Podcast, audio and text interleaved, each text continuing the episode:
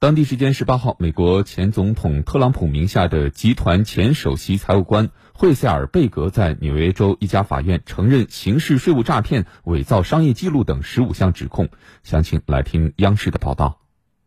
根据特朗普集团前首席财务官魏塞尔贝格与纽约州曼哈顿地区检察官办公室达成的认罪协议，魏塞尔贝格承认利用职位之便中饱私囊。认罪协议规定，魏塞尔贝格必须缴纳税金、罚款和利息，共计近两百万美元，约合人民币一千三百五十七万元。同时，他还将面临五个月监禁，外加五年监外看管。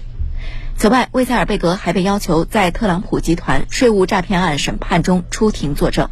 纽约州曼哈顿地区检察官布拉格表示，魏塞尔贝格的认罪协议将特朗普集团和广泛犯罪活动牵连起来。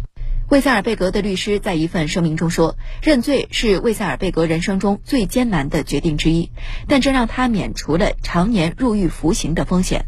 据多家美国媒体报道，现年七十五岁的魏塞尔贝格已在特朗普集团工作近五十年，并于二零零五年至二零二一年期间担任特朗普集团的首席财务官。特朗普集团税务诈骗案审判将于今年十月进行。特朗普否认相关指控，并称这些指控受政治驱使。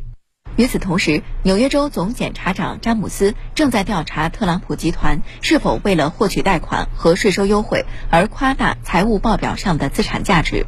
特朗普于本月十号出席了纽约州总检察长办公室的调查取证，但拒绝提供证词，并批评詹姆斯对他发起政治攻击。